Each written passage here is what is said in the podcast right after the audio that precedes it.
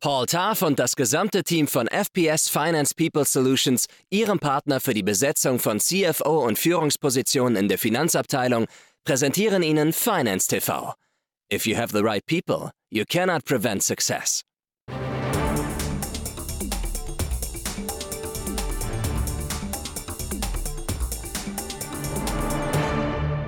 Montag, der 22. Januar. Ich begrüße Sie zu einer neuen Woche von Finance TV und heute mit einem Private Equity Thema. Vor fast einem Jahr hat es einen Generationswechsel bei der Deutschen Beteiligungs AG gegeben, einem der Marktführer im deutschen Mittelstands-Private Equity. Thorsten Grede ist in den Ruhestand gegangen und mit Janik Hunecke und Tom Alzin haben zwei Vorstände übernommen, die 19 Jahre zuvor zusammen als Juniors angefangen haben. Jetzt ist das Ganze ein Jahr her und wir haben einen der beiden hier, um mal zu fragen, welche Duftmarken die beiden schon gesetzt haben für die DBRG 2.0. Herzlich willkommen, Tom Alzin, Vorstandssprecher der DBRG. Danke, äh, Michael.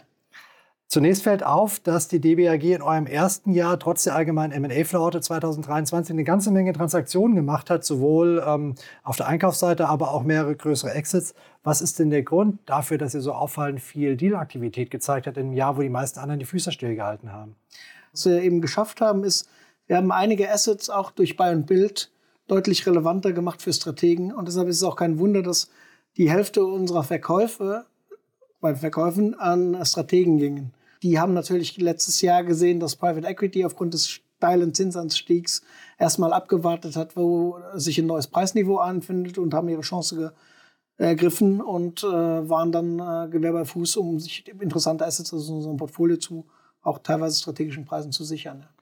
Und das ist natürlich auch ein wichtiger Punkt für den Portfolioumbau, den Thorsten Grede schon eingeleitet hat. Die DBRG war früher ja relativ industrielastig unterwegs, klassischer äh, Heavy Industry aus dem deutschen Mittelstand. Das Portfolio sieht heute anders aus. Der Anteil von Industrieunternehmen liegt jetzt schon unter 50 Prozent. Dafür ausgebaut habt ihr Software, Healthcare, Telekommunikation. Plant ihr den ähm, Anteil dieser jungen, äh, dynamisch wachsenden Branche weiter noch zu erhöhen? Wir verstehen uns als äh, äh ein Unternehmen, was den Unternehmen im Wandel, im Strukturwandel, der gerade stattfindet, begleitet. Äh, Nichtsdestotrotz wollen wir ein diversifiziertes Portfolio halten. Also äh, wir gehen keine großen Einzelwetten in Sektoren auf, äh, sondern wir wollen einen Sektor haben, was sozusagen viele Investoren, die äh, sich ansonsten in einem Family Office beteiligen würden, bei uns in der Aktie beteiligt sind, äh, die wollen eine breite Streuung haben und die geben wir ihnen, ja. Plant ihr noch weitere neuartige Fokussektoren in den Blick zu nehmen? Wir haben äh, uns insofern erweitert, dass wir äh, letztes Jahr mit der ELF äh, einen Credit Fund Manager gekauft haben und jetzt sozusagen auch in das neue oder heiß umkämpfte Segment Private Credit eingestiegen sind. Warum habt ihr das gemacht? Erstens ist Private Credit jetzt aufgrund des Zinsanstiegs deutlich attraktiver vom gesamten Return-Profil. Äh, und äh, wir wollten auch sozusagen unsere Assetklassen erweitern. Wir verstehen uns in, als DBRG, wollen wir der Ansprechpartner sein für den deutschen Mittelstand. Das haben wir geschafft in Teilen auf der Equity-Seite, weil wir können mit der Bilanz äh, können wir langfristige Minderheiten anbieten, wo wir keine Exit Language haben. Das ist ein ganz anderes Geschäft wie typische Private Equities mit Fonds machen. Äh, wir machen aber auch so, wir haben einen kleinen Fonds, äh, der macht zwischen 10 und 30, 40 Millionen Equity Investments. Und dann haben wir unseren Flagship-Fonds, der im Mid-Market unterwegs ist, ab 60 Millionen Equity bis 250 Millionen Equity aufwärts. Und um das zu ergänzen, haben wir gesagt, äh, es gibt immer wieder Unternehmen, die brauchen, haben kein Equity-Thema, die brauchen kein Equity, aber die wollen vielleicht einen Minderheitsgesellschafter rauskaufen und wollen dann keinen, der mit am Tisch sitzt und mitredet als, als Minderheitsaktionär. Und das können wir mit unserem Private Credit Angebot anbieten, ja. Wie genau stellt ihr euch denn die Synergien zwischen dem Equity Investments der DBAG und dem äh, Private Debt Team von, von ELF Capital vor? Und welche Grenzen setzt euch da Compliance, was die Zusammenarbeit angeht? Ja, also das Team ist separat auf einem ganz anderen Stockwerk, hat andere Laufwerke. Äh, da haben wir klare ähm, äh, Ethical Walls eingezogen. Äh, Nichtsdestotrotz äh, scheren wir in Teilen sozusagen unsere proprietären Deals, äh, woran wir arbeiten, wo wir Zugang haben, welche Unternehmen Interesse haben an der Zusammenarbeit mit der DBRG als Dachhaus. Das teilen wir und da gucken wir äh, auch, dass wir sozusagen Synergien heben bei Experten oder auch in unserem Backoffice-Bereich. Da sind wir schon bei dem Thema Teamaufbau. Ist ja auch eine ganz kritische Frage für fast alle Private Equity Investoren. Teamzusammensetzung, Teamerneuerung, ähm, auch Teamaufbau.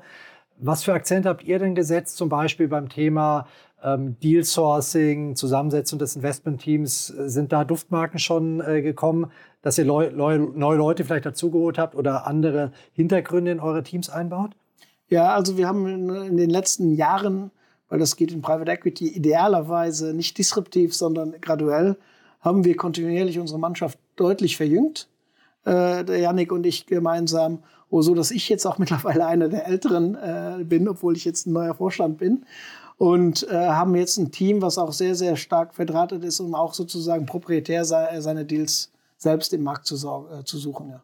Und deshalb haben wir auch mit ELF Capital, wir haben uns auch andere Anbieter in dem Bereich angeguckt. Wir haben uns aktiv für die entschieden, weil das vom Team am besten zu uns gepasst hat. Das heißt, es war kein opportunistischer Deal, sondern ihr habt vorher strategisch entschieden, ihr möchtet den Private Debt Bereich expandieren und habt dann ein Marktscreening gemacht. Ganz klar, ja. Schauen wir nochmal auf die Buyout-Seite. Da investiert ihr ja vor allem aus eurem Flagship-Fonds. Der ist 1,1 Milliarden Euro schwer und damit einer der größten Buyout-Fonds hier in Deutschland. Der ist schon relativ langer Markt. Der heißt DBAG 8. Wie viel Prozent sind da schon investiert? Da sind äh, erst rund 40 Prozent investiert. Ich würde sagen, Gott sei Dank, weil wir waren in den Jahren 2020 äh, und 2021, das waren Jahre, äh, die eher im Hochpreissegment angesiedelt waren und viele Leute, die da äh, in Großthemen aggressiv investiert haben. Ich meine, das bekannteste Beispiel ist natürlich Tiger Global in den USA. Die haben jetzt das eine oder andere Kopfschmerzen, die haben wir nicht. Wir können befreit aufspielen und denken, dass das ein sehr, sehr guter Fonds sein wird ist äh, mal diese Fondsgröße, eine Milliarde Euro plus minus, wie auch der Vorgängerfonds schon war. Bleibt das nach wie vor der Sweet Spot der DBRG? Sprich, die nächste Vorgeneration wird auch irgendwo sein oder plant ihr auch im Segment nach oben oder nach unten zu gehen? Ähm, idealerweise planen wir ein kleines organisches Wachstum. Äh, wir gucken aber auch uns immer an, was der deutsche Markt hergibt. Deutsche Beteiligungs AG, wir verstehen uns auch sehr platzig im deutschen Markt. Und wenn man sich die Dealstruktur im deutschen Markt anguckt, dann wird es 250 Millionen äh, Euro Transaktionsvolumen wird die Anzahl der Deals wird dramatisch kleiner. Das ist eine, äh, es ist nicht mal eine Pyramide, das ist, das spitzt sich wirklich zu wie eine Exponentialkurve. Und wir wollen, um Alpha zu generieren, wollen wir Auswahl haben. Und das heißt, wenn wir zu schnell zu groß werden, dann müssen wir eigentlich auf jeden zweiten Deal springen und das wollen wir nicht. Weil du gerade das Thema Deutschland so stark erwähnt hast, ihr habt ja vor ein paar Jahren ein Büro in Italien aufgebaut, habt da schon Transaktionen gemacht, habt auch eines schon geexitet. Ist Italien nach wie vor ein Expansionsfokus? Haltet ihr daran fest? Ja, ganz klar, ja. Äh, der Grund ist einfach der, dass die Struktur in Italien, insbesondere Norditalien, eine ganz ähnliche ist wie in Deutschland. Also viele kleine Unternehmen, mittelständische Weltmarktführer in ihren Nischen, äh, die noch Eigentümer geführt sind und nicht sozusagen über Private Equitized sind wie vielleicht der UK-Markt. Danke schon mal bis hierhin. Jetzt habe ich doch die drei Fragen von Finance TV mit der Bitte um die ganz kurze Antwort, um das Ganze abzubinden. Die erste ist eine Entweder-Oder-Frage. Deal-Taktik. Seht, seht, ihr euch im Moment eher auf der Käufer- oder auf der Verkäuferseite? Jetzt wieder auf der Käuferseite. Zweite Frage, eine Ja-Nein-Frage. Ist die Zeit schon reif, um wieder intensiver neue Investments in klassischen Industriesektoren in Auge, ins Auge zu fassen? Nein. Und die letzte Frage. Wird sich der M&A-Markt in Deutschland in diesem Jahr erholen? Und wenn ja, wie stark? Nein auf dem letzten Jahr vielleicht zum Ende des Jahres hin. Okay, danke für den Ausblick. Da können wir einiges mitnehmen, vor allem auch, weil manche Leute was anderes behaupten. Mal schauen, wer recht hat. Danke für deinen Besuch, Tom Alzin hier bei Finance TV. Das Update, ein Jahr in der, im Top-Management, was sich getan hat. Das war es für uns bei Finance TV. Wir hoffen, es hat Sie interessiert. Nächste Woche haben wir ein etwas heikles Thema. Und zwar, wir hören, dass die Warenkreditversicherer langsam aber sicher nervös werden, was äh, den Umgang mit Restrukturierungsfällen angeht, was sich da tut was Sie machen können, damit Sie dort nicht auf die Abschlussliste kommen. Das erfahren Sie nächste Woche bei uns. Schauen Sie rein. Bis dahin wünschen wir Ihnen eine gute Zeit. Alles Gute und auf bald.